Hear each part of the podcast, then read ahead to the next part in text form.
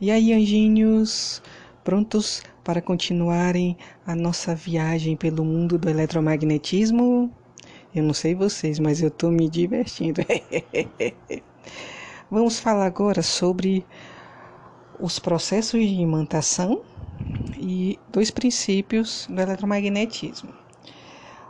O que é imantação? Já falei sobre isso. Imantação é o processo de você criar um ímã. Você imanta um material e ele se torna um ímã, seja temporário ou seja permanente. Quais são os processos de imantação que nós temos? Primeiro, por indução magnética, quando você aproxima o ímã de um material ferromagnético, certo? Então aí ele vai se tornar temporariamente um ímã. Esse campo magnético vai fazer com que ele se torne um ímã. Tem por contato, o nome já está dizendo, porque na indução não existe contato, é só uma aproximação. Já em contato, você une o corpo ao ímã, e aí ele vai funcionar como um ímã. E tem por atrito, quando você pega um ímã em um outro material, e esse material você esfrega em um sentido só. Quero lembrá-los que não são todos os materiais. Nós conseguimos imantar materiais ferromagnéticos de maneira mais forte, ok? Você pode também fazer um processo de imantação usando a corrente elétrica contínua, que é a geração dos eletroímãs. Você enrola um condutor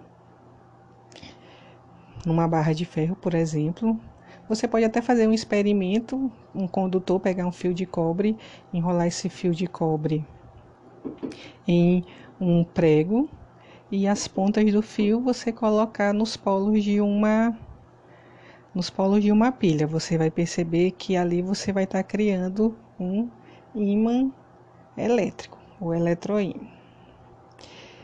E os ímãs eles também podem ser desmagnetizados, sabiam?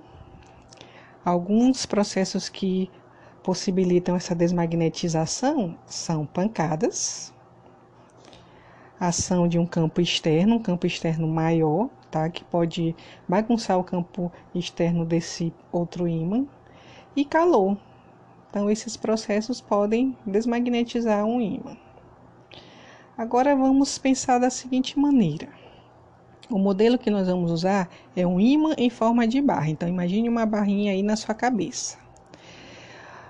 Cada extremo dessa barra nós chamamos de polos do ímã. E nessas regiões extremas é onde os campos magnéticos são mais fortes, as ações magnéticas. A gente vai depois falar com mais detalhes sobre o campo magnético. Eu tenho falado bastante aqui, mas a gente ainda não parou para falar só sobre ele. E aí nós vamos falar sobre um primeiro princípio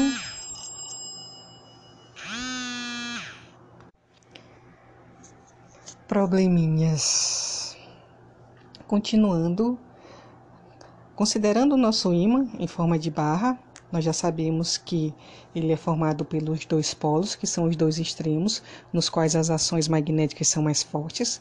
Esses polos eles foram batizados de norte e sul, em lembrança ao magnetismo terrestre que interage com o magnetismo dos ímãs e essa interação é utilizada para que haja a orientação pelo planeta. O princípio, e aí nós temos o princípio de atração e repulsão, que diz que polos de mesmo nome se repelem e polos de nomes contrários se atraem. Então, norte com norte, repulsão, sul com sul, repulsão, norte com sul, atração. Dessa maneira, nós temos a utilização dessa característica para orientação geográfica. O que foi observado em relação aos ímãs? Que o norte do ímã ele aponta para o norte geográfico da Terra. Ah, então o norte geográfico, o que, que como é que pode? Norte com norte se repelem? Como é que pode aí acontecer essa atração? Porque no norte geográfico da Terra nós temos a existência de um sul magnético. Porque se nós falamos em fenômeno magnético, norte e sul se atraem.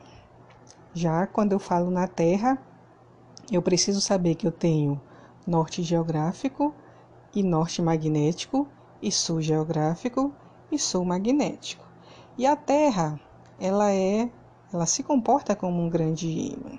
Então, nós estabelecemos, teoricamente falando, que o norte geográfico da Terra, ele possui próximo a ele um sul magnético. E no polo sul geográfico da Terra, nós temos próximo a ele o norte magnético. Por isso, nós podemos utilizar a bússola. Essa é a explicação que nós utilizamos para orientação da bússola. E nós temos, por último, aqui o princípio da inseparabilidade dos polos. O que, que ele diz? Que é impossível você separar os polos de um ímã. Você pode sair quebrando, quebrando, partindo, partindo, mas vão sempre surgir um polo norte e um polo sul. Então nós encerramos por aqui. Valeu a audiência. Fiquem com Deus e até a próxima.